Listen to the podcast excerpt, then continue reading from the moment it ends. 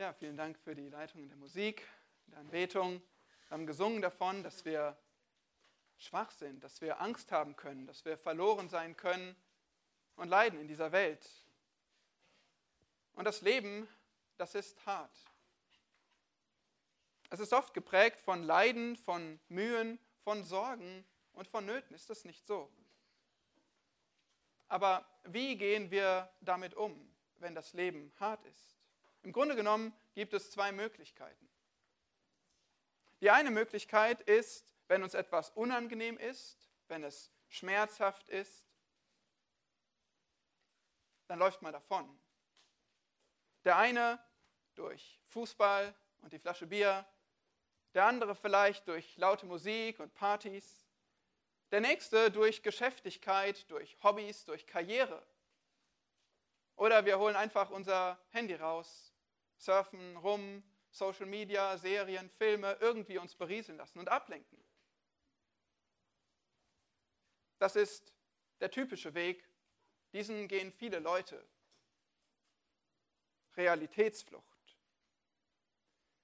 Nun, vielleicht nennt man es nicht Realitätsflucht, weil man möchte ja gerade die Realität fliehen und deswegen es nicht Realitätsflucht nennen, aber die Wahrheit ist, es ist so. Wir laufen davon. Nun, es gibt auch einen zweiten Weg, mit einem harten Leben umzugehen. Und die Bibel zeigt uns diesen zweiten Weg. Es ist der Weg der Weisheit. Kann Weisheit das Leiden des Lebens ersparen, irgendwie hinwegnehmen? Nein. Nein, darin sind sich beide Wege gleich. Aber die Weisheit, die läuft nicht davon sondern die Weisheit stellt sich der Realität. Sie hält inne, sie sucht die Stille, sie denkt nach. Sie lässt sich nicht ablenken. Die Weisheit versucht inmitten einem harten Leben Leben zu lernen. Salomo lehrt uns diesen Weg der Weisheit im Buch Prediger wir sehen dort, dass sein Thema ist, Leben zu lernen. Er möchte uns das Leben beibringen. Das Leben auf Erden mit all seiner Nichtigkeit. Und wir haben bisher die erste Hälfte betrachtet, die ersten sechs Kapitel. Letztes Mal gab es die Zwischenprüfung und wir haben geschaut, wie viel denn wirklich schon hängen geblieben ist, wie viel wir schon nachgedacht haben und Leben gelernt haben. Was haben wir so gesehen? Wir haben gesehen, wie Salomo verschiedene Bereiche durchgeht, wie er von Wissen, von Unterhaltung spricht, von Genuss, von Besitz, von Erfolgen, von Geld, Reichtum, von Arbeit. Und bei all diesen Dingen zeigt er, das, mein Lieber, bringt dir keine Erfüllung. Salomo beschreibt das Leben in einer egoistischen Welt, das Leben in einer ungerechten Welt und hilft uns einen klaren Blick zu bekommen für dieses Leben. Das haben wir gesehen in den ersten sechs Kapiteln. Nun, ab Kapitel 7 ändert sich der Ton etwas. Die Art, wie Salomo kommuniziert. Er wählt nun, wie wir es von ihm auch kennen, aus dem gleichnamigen Buch, wählt er viele Sprüche. Er gibt Ratschläge. Und er rückt das Thema Weisheit noch viel mehr ins Zentrum. Und hier begegnen wir unserem Predigtext, Kapitel 7, die Verse 1 bis 14. Lasst uns den Herrn um seine Hilfe bitten für die Predigt. Großer Gott, wir danken dir so sehr, dass du sprichst, dass du dich offenbarst, dass der Schöpfer redet zu seinen Geschöpfen, dass du uns Wahrheit gibst, dass du uns Weisheit lehrst. O Herr, wir sind so abhängig davon. Und wir beten, dass du uns jetzt die Augen und Ohren und Herzen öffnest. Wir beten, dass du dein mächtiges Wort gebrauchst, dass du uns Glauben schenkst und Glauben stärkst, dass du uns Freude und Hoffnung gibst in dir und hilfst dir von ganzem Herzen nachzufolgen, Herr Jesus Christus. Amen. Lass uns lesen den Predigtext Prediger 7, Verse 1 bis 14. Ein guter Name ist besser als wohlriechendes Salböl, und der Tag des Todes ist besser als der Tag der Geburt. Besser man geht in das Haus der Trauer als in das Haus des Festgelages, denn dort ist das Ende aller Menschen und der Lebendige nimmt es zu Herzen. Kummer ist besser als Lachen. Denn wenn das Angesicht traurig ist, so wird das Herz gebessert. Das Herz der Weisen ist im Haus der Trauer, aber das Herz der Narren im Haus der Lustigkeit. Es ist besser, auf den Tadel des Weisen zu hören, als dem Gesang der Narren zu lauschen. Denn das Lachen des Narren ist wie das Knistern der Dornen unter dem Topf. Auch das ist nichtig. Gewiss, Bedrückung bringt den Weisen zur Tollheit und das Bestechungsgeschenk verderbt das Herz. Der Ausgang einer Sache ist besser als ihr Anfang, besser ein Langmütiger als ein Hochmütiger. Lass dich nicht schnell zum Ärger reizen, denn der Ärger wohnt in der Brust der Toren. Sprich nicht, wie kommt es, dass die früheren Tage besser waren als diese? Denn nicht aus Weisheit, fragst du so. Weisheit ist so gut wie ein Erbbesitz und ein Vorteil für die, welche die Sonne sehen. Denn die Weisheit gewährt Schutz und auch das Geld gewährt Schutz. Aber der Vorzug der Erkenntnis ist der, dass die Weisheit ihrem Besitzer Leben gibt. Betrachte das Werk Gottes. Wer kann gerade machen, was er gekrümmt hat? Am guten Tag sei guter Dinge und am bösen Tag bedenke. Auch diesen hat Gott gemacht, gleich wie jenen wie ja der Mensch auch gar nicht herausfinden kann, was nach ihm kommt.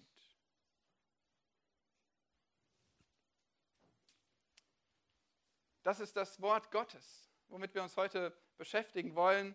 Wieder mal ein ja doch spannender, herausfordernder Text vom Prediger. Und welches Wort ist dir in diesen Versen besonders häufig begegnet? Besser, sehr gut. Richtige Antwort. Besser. Wieder mal. Wir haben das schon zum Beispiel in Kapitel 4 recht häufig und klar gesehen, aber hier ist es wirklich sehr, sehr häufig. Viele Sprüche, die geprägt sind vom Besser. Und das lehrt uns wirklich Weisheit. Das lehrt uns Leben, wenn wir zwei Dinge gegenübergestellt kriegen und uns jemand sagt, das ist besser. Geh diesen Weg. Wähle das. Durch deine Wahl des Besseren sollst du leben lernen, sollst du weise leben lernen. Biblische, gottesfürchtige Weisheit versteht, in einer zerbrochenen Welt zu leben. Weisheit ist, wie ihr wisst, nicht, nicht in erster Linie Wissen, sondern die Anwendung des Wissens. Das Verständnis, das Richtige zu tun, auszuleben, das ist Weisheit. Und diese Weisheit, die ist besonnen, die muss nachdenken, die muss innehalten, sonst klappt das nicht.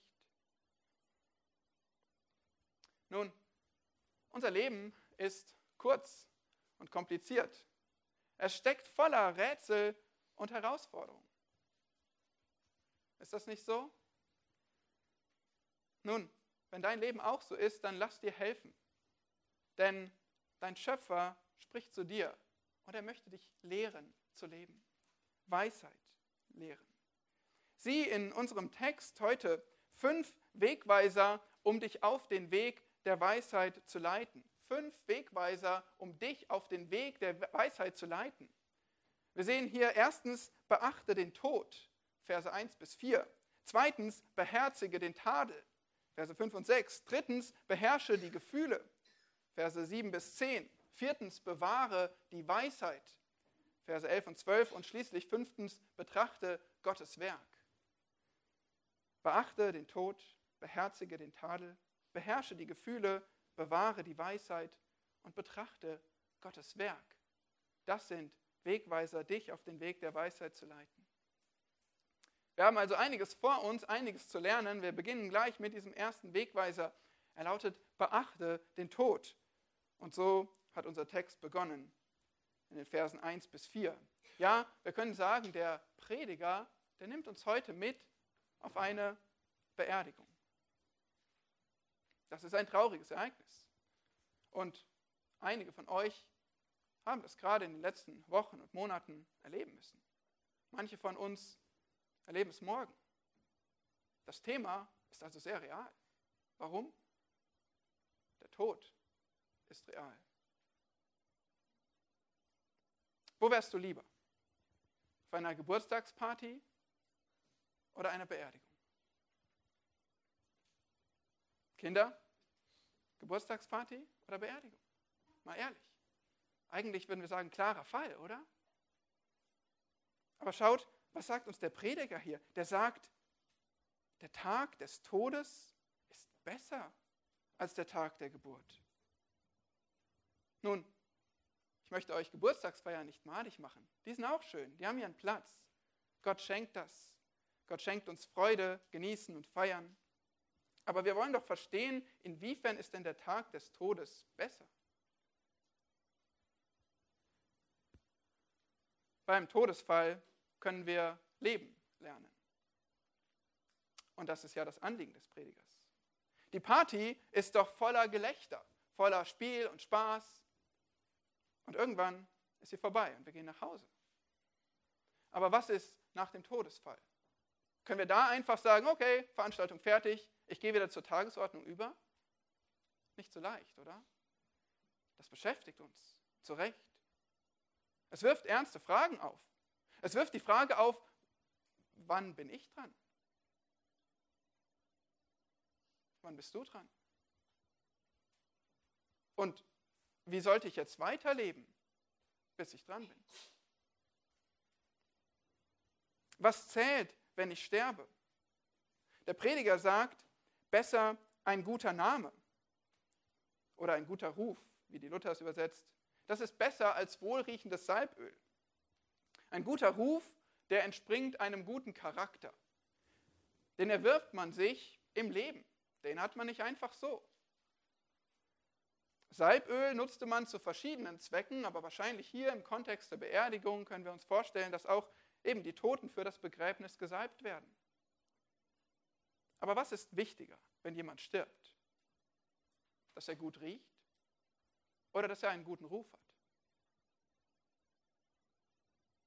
Der Geruch verzieht sich. Aber wie kostbar, wenn ein Toter für viel Gutes in Erinnerung bleibt, wie er gelebt hat, oder? Und das ist eine erste Lektion, die dir zeigt, wie du leben solltest, worauf es bei dir im Leben ankommen solltest. Es ist auch schön, wenn du gut duftest, aber es ist wichtiger, dass du einen guten Ruf hast, dass du einen guten Charakter hast. Lasst uns diesen Gedanken mal mit ins Badezimmer nehmen. Vers 2 bis 4 sprechen weiter von Tod und Trauer. Hier heißt es in Vers 2 vom Haus der Trauer. Das ist der Ort, wo die Familie des Verstorbenen seinen Abschied beklagt. Und wir wissen, dass die Israeliten damals Klagen sehr ernst genommen haben. Denkt mal an die große, ja, an die große Trauer um Jakob in Ägypten, als er gestorben war. Und dann sehen wir auch das Haus des Festgelages. Das ist der Ort, wo man feiert, wo man ein Festmahl isst. Wir denken vielleicht an das Buch Esther und die Festgelage dort. Und wieder gibt es hier ein Besser. Welcher Ort ist besser? Welches Haus? Das Haus der Trauer. Und warum? Nun, der Text sagt es uns, Vers 2, denn dort ist das Ende aller Menschen und der Lebendige nimmt es sich zu Herzen. Das heißt, dort denkt man nach. Man ist sich dort bewusst, dass alle Menschen sterben werden. Jede Beerdigung nimmt unsere eigene vorweg. Es richtet den Blick von der Zeit, von dem Heute auf die Ewigkeit. Vers 3 zeigt uns das nächste besser. Kummer ist besser als Lachen. Wenn das Angesicht traurig ist, es geht wieder darum, dass jemand über den Tod oder über Leiden nachdenkt, dann ist das Angesicht traurig. Aber warum ist das besser, traurig zu sein, zu kummern? Nun, hier steht es, so wird das Herz gebessert. Das Herz wird gesund gemacht. Und noch einmal, Lachen ist nicht schlecht, Lachen ist gesund. Aber es geht hier wieder mehr um den Gedanken des Gelächters, des oberflächlichen Herumalberns. Kinder, kennt ihr das vielleicht in der Klasse oder auf dem Pausenhof, dass es so ein paar Kinder gibt, die haben immer den neuesten Witz auf Lager, können viele blöde Sprüche machen, erzählen dir von jedem noch so lustigen YouTube-Clip. Ja, auch Erwachsene können so sein. Sehr oberflächliches Herumgealber mit wenig Gehalt. Das ist unreif, nicht so hilfreich. Aber wenn jemand dem Tod mal ins Auge geblickt hat, das macht etwas mit einem Menschen. Dann ist er nicht mehr derselbe wie zuvor. Dann denkt er anders übers Leben. Wir kriegen oft eine reifere Perspektive aufs Leben, wenn wir uns mit dem Tod befassen. Das Herz wird gebessert, sagt hier der Prediger. Vor allem natürlich dann, wenn wir wirklich die richtigen Schlüsse daraus ziehen. Wenn wir nun über Gott, über Sünde ganz anders nachdenken, wenn wir es uns zu Herzen nehmen. Vers 4 spricht dann noch einmal von dem Haus der Trauer und sagt, die Weisen sind im Haus der Trauer. Das heißt also, wer über den Tod nachdenkt, der wird als weise beschrieben. Aber nicht jeder tut das. Geh mal Freitagabends an den Pubs und Diskos vorbei und versuch mit Leuten über die Ewigkeit zu reden. Die meisten werden das wahrscheinlich einfach weglachen, wenn sie überhaupt noch ansprechbar sind. Sie feiern lieber im Haus der Freude. Natürlich, das ist angenehmer. Aber wie nennt der Prediger solche, die im Haus der Freude sind? Haus der Lustigkeit? Narren. Dummköpfe. Moment, das klingt aber ein bisschen hart. Das ist nicht so freundlich, oder? Nun, die Realität ist hart. Es ist dumm, wenn du dich nicht mit der Realität beschäftigst. Es ist dumm, wenn du nicht über das Sterben nachdenkst. Es ist dumm, wenn du versuchst, dich nur abzulenken, die Realität zu fliehen.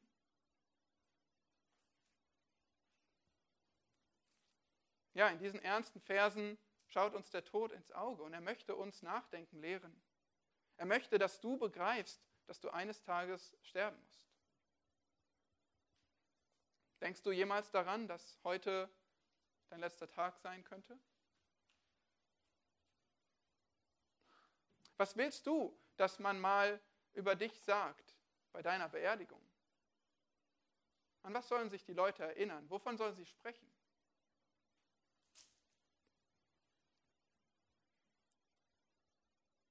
Nun, du hast etwas im Kopf, was du möchtest, was die Leute von dir sagen. Aber wenn das ist, was du möchtest, wie solltest du dann heute leben? Oder wie solltest du jetzt mit denen umgehen, die dir am Herzen liegen? Mit den Menschen, die dir kostbar sind? Geh jetzt hin und versöhne dich. Heile zerbrochene Beziehungen. Zeig jetzt den Menschen, die du liebst, dass du sie liebst und dass du sie wertschätzt. Sag es jetzt, bevor du es eines Tages nicht mehr sagen kannst. Und sag jetzt Menschen das Evangelium. Eines Tages kannst du nicht mehr zu ihnen sprechen. Das Bewusstsein des Todes lehrt uns heute leben, unsere Zeit richtig einsetzen, die Prioritäten richtig setzen. Aber noch eine weitere Frage, die wir an diesem Punkt anbringen müssen, ist, bist du überhaupt bereit zu sterben? Bist du überhaupt bereit, vor Gott zu stehen? Am Ende deines Lebens. Die Bibel sagt, wie das abläuft. In Offenbarung 20 heißt es, ich sah die Toten, kleine und große, vor Gott stehen. Und es wurden Bücher geöffnet und die Toten wurden gerichtet gemäß ihren Werken, entsprechend dem, was in den Büchern geschrieben stand. Die kleinen und großen Toten werden vor ihrem Schöpfer stehen, vor Gott, vor ihrem Richter stehen. Und er kennt unser Leben, er bedenkt unsere Werke. Dann wird ein heiliger Gott uns alle nach seinem perfekten Maßstab richten. Bist du darauf vorbereitet? Keiner von uns kann dort bestehen. Eine einzige Sünde, ein einziger Ungehorsam gegen den heiligen Gott reicht, um uns ewig zu verurteilen. Wir können dort nicht bestehen. Keiner von uns kann vor dem lebendigen Gott bestehen, wenn wir gestorben sind.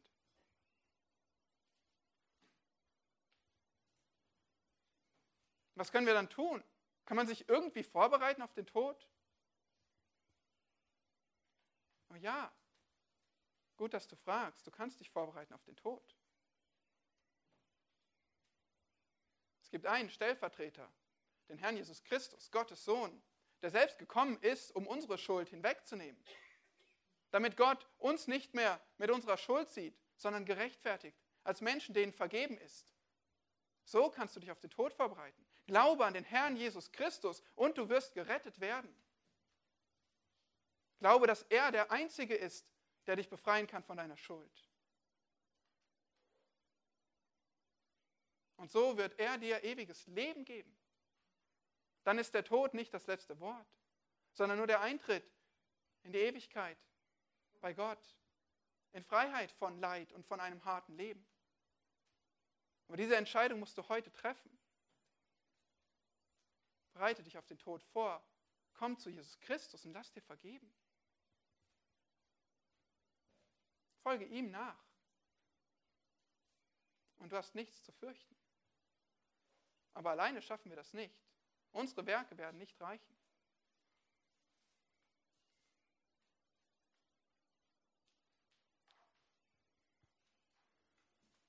Ja, das ist ein anspruchsvoller Wegweiser, oder? Wir beginnen hier mit dem Tod, wir beginnen mit einem ersten Thema. Aber seht es als ein Geschenk. Seht es als Segen, wenn ihr leben lernen dürft. Der zweite Wegweiser in den Versen 5 und 6 ist beherzige den Tadel. In Vers 4 haben wir nun schon von Narren und Weisen gehört und Vers 5 greift das auf, spricht nun wieder von einem Besser. Besser auf den Tadel des Weisen zu hören. Ja, und das, das siehst du bestimmt genauso, oder? Lieben wir nicht alle Tadel, Kritik zu hören? Das ganze Buch Prediger ist im Prinzip eine Kritik, ein Tadel. Er konfrontiert Dinge in unserem Leben und er zeigt uns, wie der Weg der Weisheit ist. Er zeigt uns Schwächen auf. Er zeigt uns Fehler auf. Er zeigt uns Gefahren auf. Und er sagt, du bist dumm, wenn du das ignorierst und dir nicht helfen lässt. Du bist dumm, wenn du lieber dem Gesang der Narren lauschst, heißt es hier. Vielleicht das Gejohle nach zu viel Alkohol. Nochmal, das Feiern an sich ist gar kein Problem, es ist nicht falsch. Aber es ist dumm, wenn du dich ständig ablenkst, wenn du überall Unterhaltung und Zerstreuung suchst und dadurch verpasst, auf hilfreiche Kritik zu hören. Jemand sagte, Zitat, nur wer weiß, wie man weint, wird wirklich wissen, was es heißt zu lachen. Zitat Ende. Wenn du dich mal mit Problemen, mit ernsten Dingen beschäftigt hast, dann kannst du viel befreiter lachen und feiern, als wenn du nur immer die negativen Dinge zum Schweigen bringen müsst, dich irgendwie ablenken musst und die Gedanken kommen doch immer wieder, aber du musst dich nur irgendwie ablenken, Unterhaltung, Zerstreuung suchen. Das ist kein befreites Lachen. Vers 6, das Lachen der Narren ist wie Knistern der Dornen unter dem Topf. Dornen, die brennen. Stell dir mal vor, wenn Dornen brennen. Ist das ein gutes Brennmaterial? Sie sind schnell entzündlich immerhin. Sie sind laut, knistern. Das Feuer, das ist ebenso laut, aber auch ganz kurzlebig. Und so ist das praktisch für einen Kochtopf, liebe Köche und Köchinnen, nicht so sehr, oder? Man braucht ja beständige, nachhaltige Hitze. Aber dieses Lachen, das ist schnell entstanden, das ist laut, aber es ist auch schnell wieder verhallt. Das ist nicht nachhaltig. Das ist keine tiefe, überzeugte Freude. Und so ist das Gelächter der Toren. Es ist schallend laut, aber wenn der Film vorbei ist, die Party vorbei ist, das Spiel aus ist, dann ist man wieder still. Und so bleibt nur zu sagen, auch das ist nichtig. Kritik kannst du zwar weglachen, aber damit ist sie nicht gelöst. Damit ist die Ursache des Tadels immer noch da. Lässt du dir etwas sagen? Nimmst du dir Kritik zu Herzen? Hörst du zu?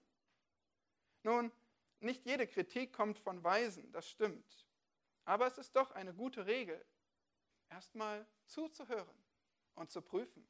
Lasst uns belehrbar sein, lasst uns demütig sein und lernen, unsere Schwächen und Fehler zu sehen, darauf zu reagieren. und sie nicht irgendwie wegzudiskutieren, wegzulachen, uns rauszureden, das hilft uns nicht beim Leben lernen. Bist du oberflächlich wie ein Tor? Lachst, lachst du Probleme einfach weg? Machst du irgendwie ein Gerät an, versuchst vielleicht wegzulaufen oder dich zu vergraben? Oder gehst du das Problem an, sagst, jetzt packe ich dich beim Schopf. Ich möchte daraus lernen. Ich möchte die Kritik zu Herzen nehmen.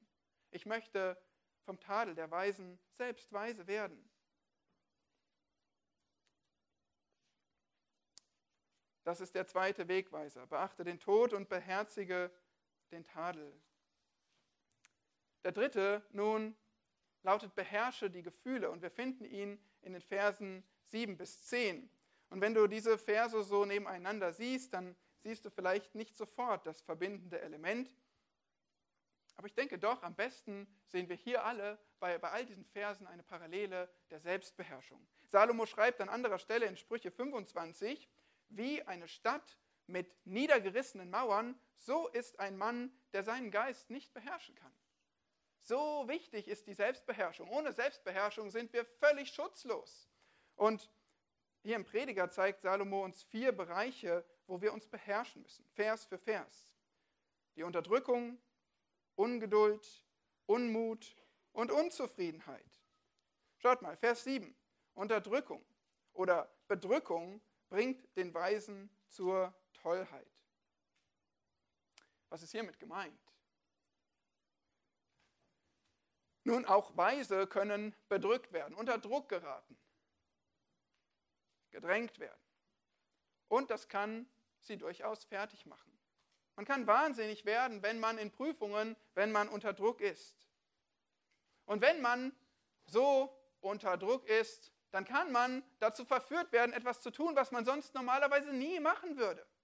Das ist die Tollheit, verrückt sein, überreagieren, vielleicht kindisch streiten, lügen, ausrasten, die Fäuste nutzen, Irgendwas, was man eigentlich nie machen würde, wenn man nur nachdenken würde. Aber genug Druck kann dazu führen.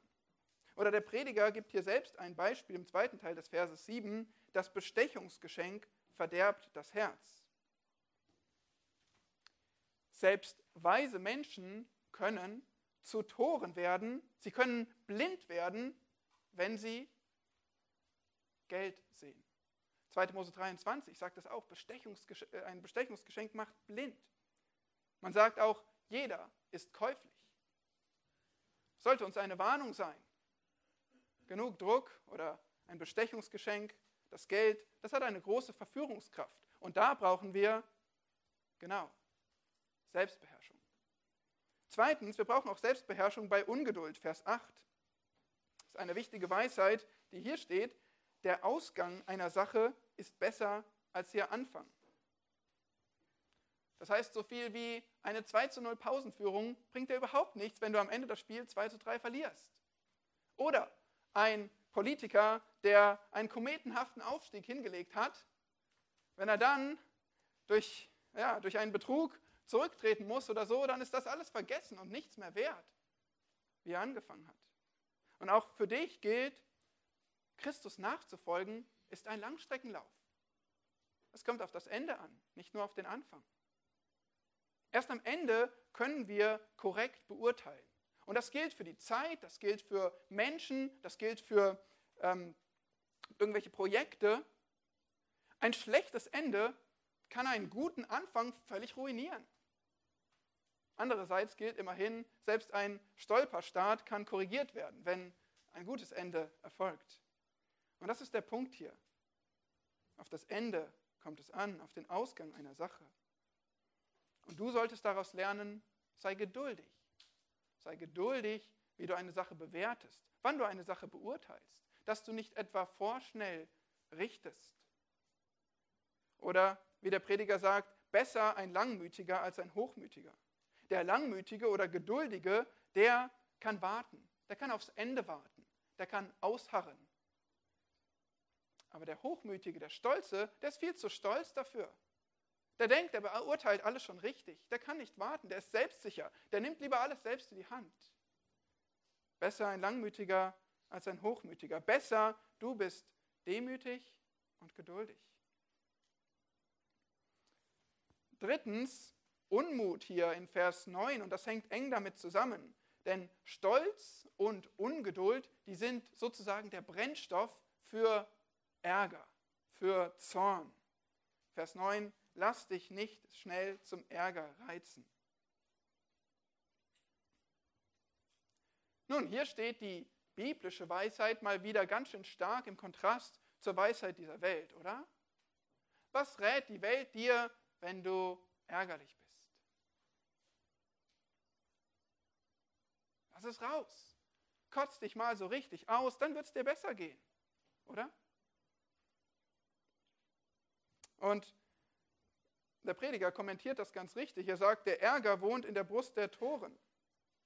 Es ist wieder einmal Torheit, Dummheit, Ärger mit sich rumzutragen. Manche tragen Ärger mit sich rum, hegen zornige Gefühle in ihrem Innersten. Und sie sind stets bereit, diese rauszulassen. Aber das ist nicht der Weg der Weisheit. Die Weisheit Gottes sagt, jeder Mensch sei schnell zum Hören, langsam zum Reden, langsam zum Zorn. Jakobus 1. Also beherrsche dich selbst. Lass dich nicht reizen. Beherrsch deine Gefühle. Gebe Sonnen vor. Das ist der Weg der Weisheit. Und schließlich noch ein vierter Aspekt der Selbstbeherrschung hier in Vers 10, die Unzufriedenheit. Wie wir darauf, damit umgehen. Vers 10 sagt, sprich nicht, wie kommt es, dass die früheren Tage besser waren als diese?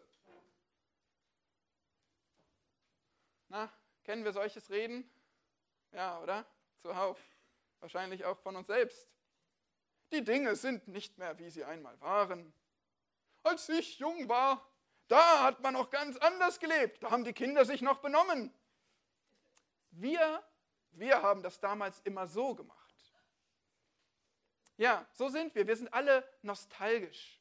Wir blicken zurück und wir erinnern uns an schöne Orte, Menschen, Zeitpunkte und wir hätten sie so gerne zurück, oder?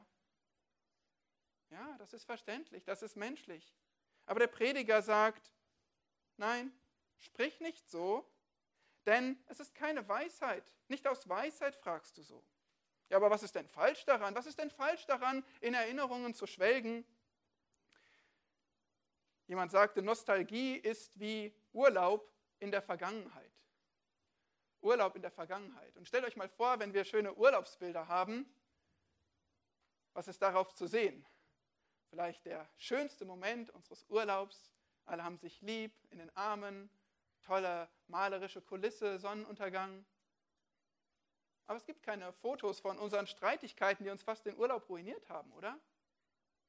Und wir denken, ah, dieser Urlaub, der war so herrlich und dieser Mensch war so wunderbar und dieser Ort war so klasse. Aber unser Blick ist verzerrt. Nostalgie trickst uns aus. Wir spielen uns selbst einen Streich. Das ist nicht die Wahrheit. Wisst ihr, wie die Israeliten in der Wüste gesprochen haben? 4. Mose 11.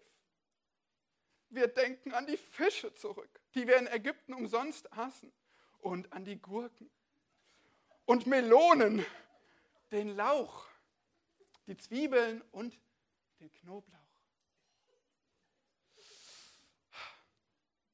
Ägypten muss wirklich toll gewesen sein, oder? Moment. Die waren Sklaven dort.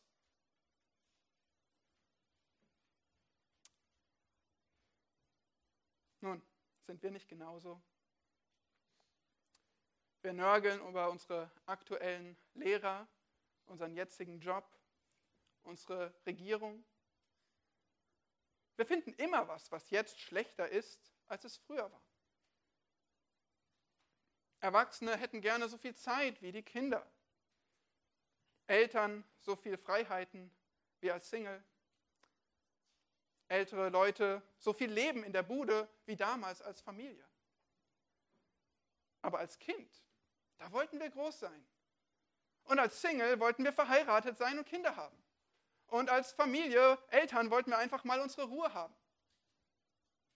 Aber wenn wir dann in der Phase sind, dann blicken wir zurück und denken, ach, war das damals schön. Unzufriedenheit ist kein Thema unserer Umstände, sondern unseres Herzens. Deine Unzufriedenheit liegt nicht an deinen Umständen, sondern an deinem Herz. Und deshalb beherrsche deine Gefühle. Beherrsche auch deine Unzufriedenheit. Die Weisheit, die fragt nicht, warum war früher alles besser? Die Weisheit fragt, was sollte ich mit der Gegenwart machen? Wie sollte ich jetzt richtig leben? Wie sollte ich meine Gelegenheiten heute richtig nutzen?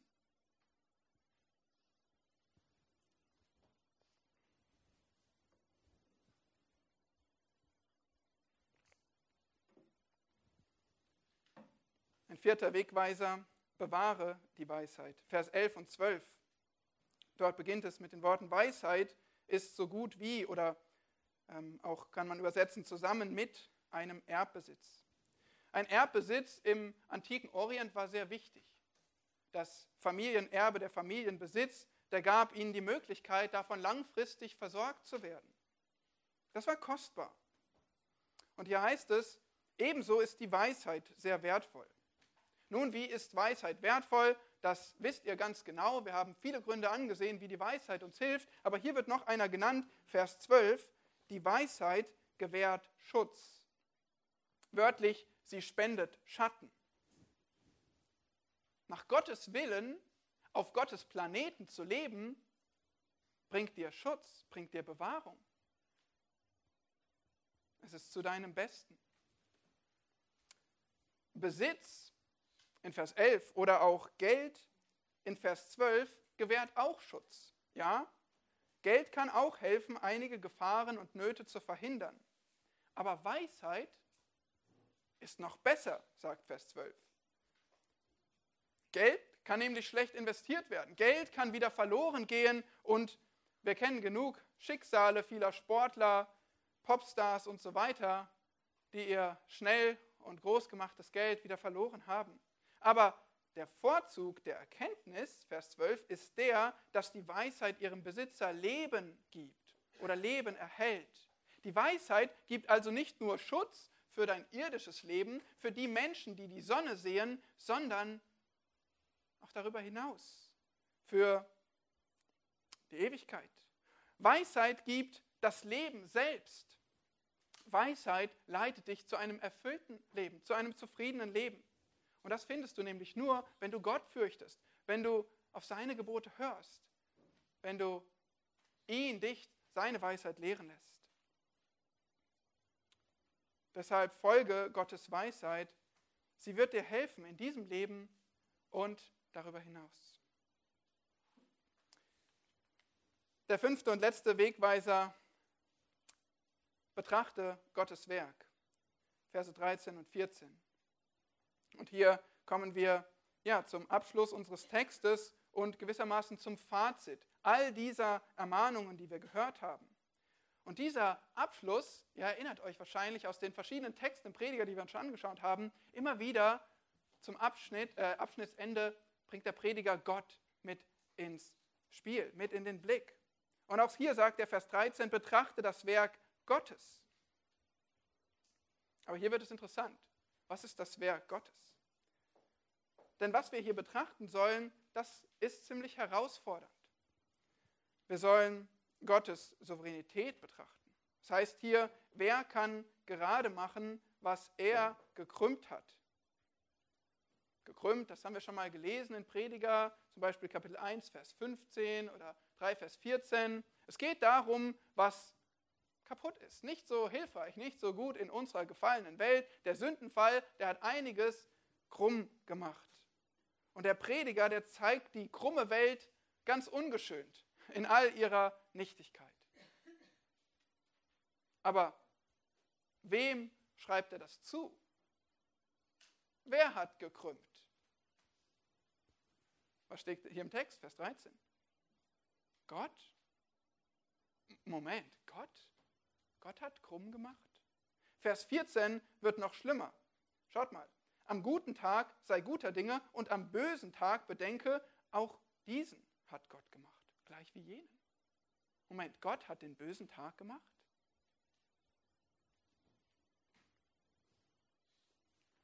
Hast du Probleme damit anzunehmen, dass Gott Böses zulässt? Ich weiß, mit dem einen oder anderen hatten wir schon Gespräche darüber, weil es eine so schwierige Frage ist, weil sie uns belasten kann, gerade wenn wir nahe damit konfrontiert sind.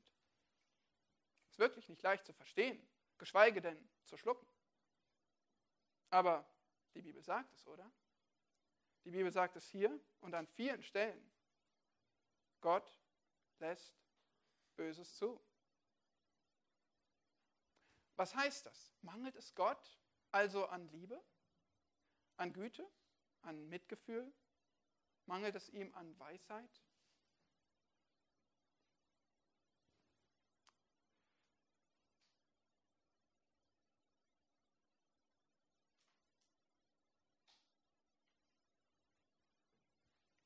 Das sei fern.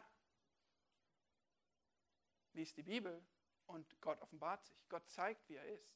Es mangelt ihm an keines dieser Dinge. Er ist jedes in Vollkommenheit. Wenn du in die Bibel schaust, dann siehst du einen Gott, der vollkommene Liebe ist, vollkommene Güte, vollkommene Weisheit. Es mangelt ihm kein bisschen daran. Aber trotzdem zeigt dir die gleiche Bibel, dass Gott vollkommen souverän ist. Die Bibel sagt auch, dass Gott alles unter Kontrolle hat. Und ehrlich gesagt bin ich sehr dankbar dafür. Wie leicht ist es, einem Gott zu vertrauen, der sich irrt, der keine Macht hat, der es nicht besser geschafft hat, dem etwas entglitten ist? Nein, die Bibel zeigt uns einen Gott, der vollkommen souverän ist. Aber nun sagst du, heißt das, dass er auch Kontrolle über den Tod hat? Auch über Unfälle, auch über Krieg, auch über Verfolgung, auch über Vergewaltigung? Hat er auch völlige Kontrolle darüber? Ja, hat er. Aber warum? Warum hat er zugelassen, dass ich das erlebe?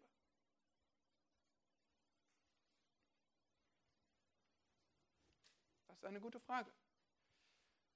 Und die Bibel gibt gute Antworten darauf. In Römer 5 zum Beispiel, dass das Leiden Ausharren bewirkt, Reife. So wie wenn du deine Muskeln trainierst, führt Gott dich zur Reife durch Schwierigkeiten. Aber ja, gleichzeitig stimmt, dass Gott nicht alle unsere Fragen darauf beantwortet, woher das Böse kommt, warum er es zugelassen hat. Siehe Hiob. Aber wenn Gott nicht alle unsere Fragen beantwortet, warum er etwas zugelassen hat, müssen wir daraus schlussfolgern, dass Gott nicht souverän ist? Ist er weniger souverän, nur weil er mir die Antwort nicht gibt?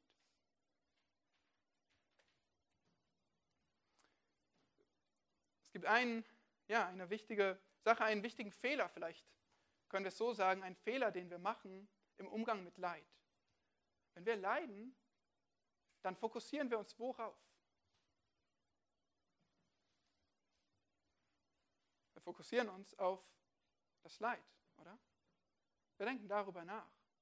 Wir wünschen uns, dass uns das genommen wird, dass wir es nie erlebt hätten oder dass es möglichst schnell wieder weg ist und seine Schrammen beseitigt werden. Wir konzentrieren uns auf das Leid. Aber Gott möchte, dass wir uns nicht auf das Leid konzentrieren. Auf wen sollen wir uns konzentrieren? Auf ihn selbst. Gott möchte, dass wir nicht auf das Leid blicken, sondern auf unseren Gott, dem wir vertrauen können. Warum? Weil er sagt, dass er alles unter Kontrolle hat. Und weil er sagt, dass er vollkommene Liebe ist. Wir müssen lernen. Und es ist so, so schwer. Aber wir müssen lernen, unseren Blick auf Gott zu richten. Und ihm unser Vertrauen auszudrücken, zu versprechen. Auch wenn wir gerade etwas nicht verstehen. Ja, das ist keine Sache der Gefühle. Wir fühlen uns nicht danach. Es ist eine Sache des Willens, der Entscheidung. Es ist eine Sache der Überzeugung. Es ist ein, ein Gebet ich verstehe nicht, warum du das zulässt. Aber ich weiß, dass du darin, genau darin, mächtig und liebend und gütig, weise und souverän bist. Und deshalb vertraue ich dir. Nicht, weil ich es verstehe, aber weil du so bist. Es ist das Gebet, nicht mein Wille geschehe, sondern dein Wille geschehe.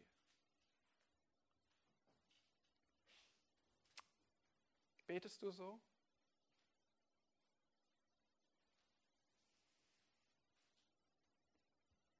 Das ist nämlich Gottes Wunsch für dich. Gottes Wunsch für dich ist nicht ein Leben ohne Leiden, sondern ein Leben mit Glauben. Verstehst du das? Gottes Wunsch für dich ist nicht ein Leben ohne Leiden, sondern ein Leben mit Glauben. Über der Sonne wird er auch alles Leiden wegnehmen. Aber unter der Sonne gibt es Leid. Und unter der Sonne brauchst du Glauben. Du willst gerne Kontrolle haben, stimmt's? Kontrolle über dein Leben. Ja, ich auch. Aber Gott hat es bewusst so bestimmt, dass nicht du die Kontrolle hast, sondern dass er die Kontrolle hat. Dass du in Abhängigkeit von Gott leben musst und nicht in Abhängigkeit von dir leben kannst. Du musst in Abhängigkeit von Gott leben, nicht in Abhängigkeit von dir. So möchte Gott, dass du lebst. Und deshalb hat er auch Leid angelegt. Deshalb gibt er den bösen Tag wie den guten Tag. Schau nochmal in Vers 14 ans Ende.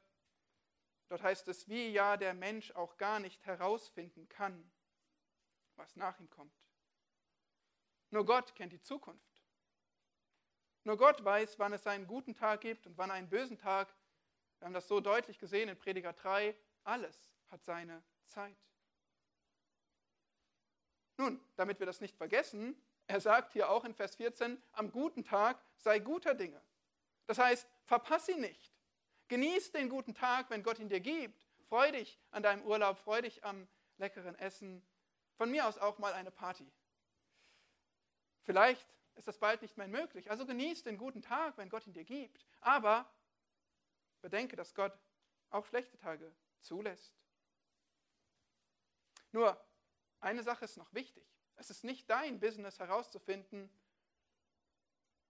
wann es gute Tage und wann es böse Tage gibt. Und auch dafür bin ich dankbar, dass wir Menschen gar nicht herausfinden können, was nach uns kommt. Stell dir vor, du müsstest wissen, Du würdest heute offenbart bekommen, wann dein Tag des Todes ist und unter welchen Umständen. Wäre das hilfreich für dich? Oder zu wissen, unter welchen Katastrophen und Unfällen noch deine Lieben leiden werden? Oh, ich bin dankbar, dass ich so vieles nicht weiß und es in Gottes Händen ruhen lassen kann. Denn da gehört es hin. Es gehört nicht in unsere Hände. Wir können damit nichts anfangen. Wir können damit überhaupt nicht umgehen. Gott hat es so angelegt, dass du nicht wissen kannst, was kommt, weil Gott möchte, dass du dich nicht sorgst und damit beschäftigst, sondern dass du ihm vertraust für jeden nächsten Tag. Sei er gut oder sei er böse. Und nur wenn du diesen Weg des Vertrauens wählst, kannst du Frieden finden, kannst du Ruhe finden.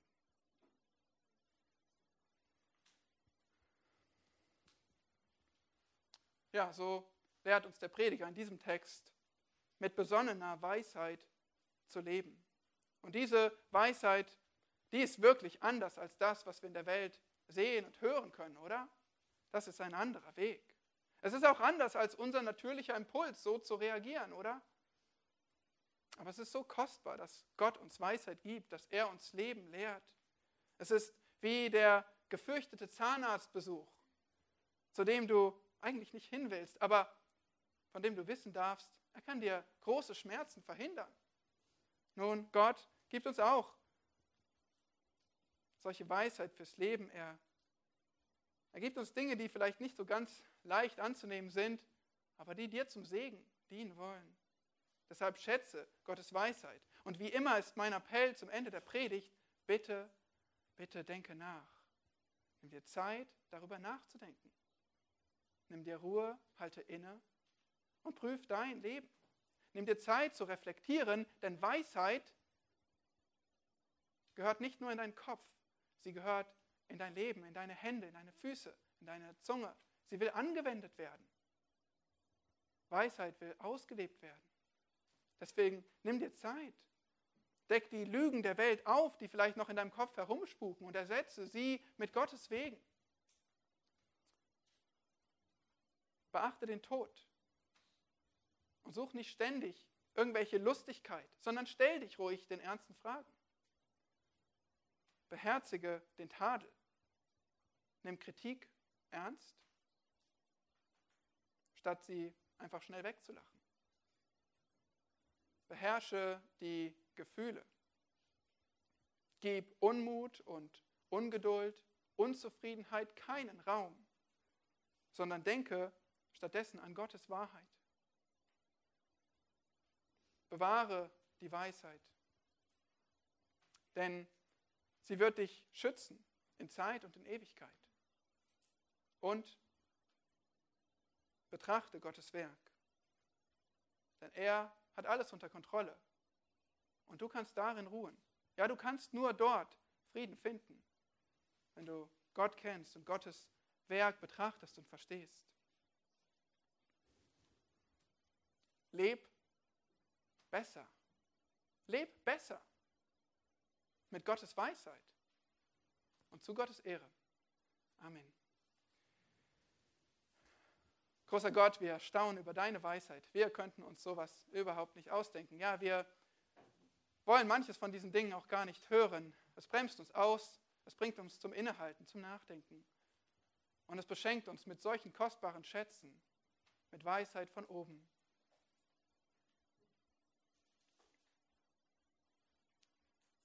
Herr, wir beten, dass du diese Gedanken wirken lässt in uns, dass du deine Wahrheit wirken lässt in uns, dass wir gestärkt werden in unserem Glauben, dass wir lernen zu vertrauen, dass wir loslassen, dass wir uns dir unterordnen, dass wir uns darin freuen, dass du uns liebst, uns beschenkt hast mit deiner unendlichen Liebe zum Heil und für jeden Tag und dass du alles in deiner Hand hältst.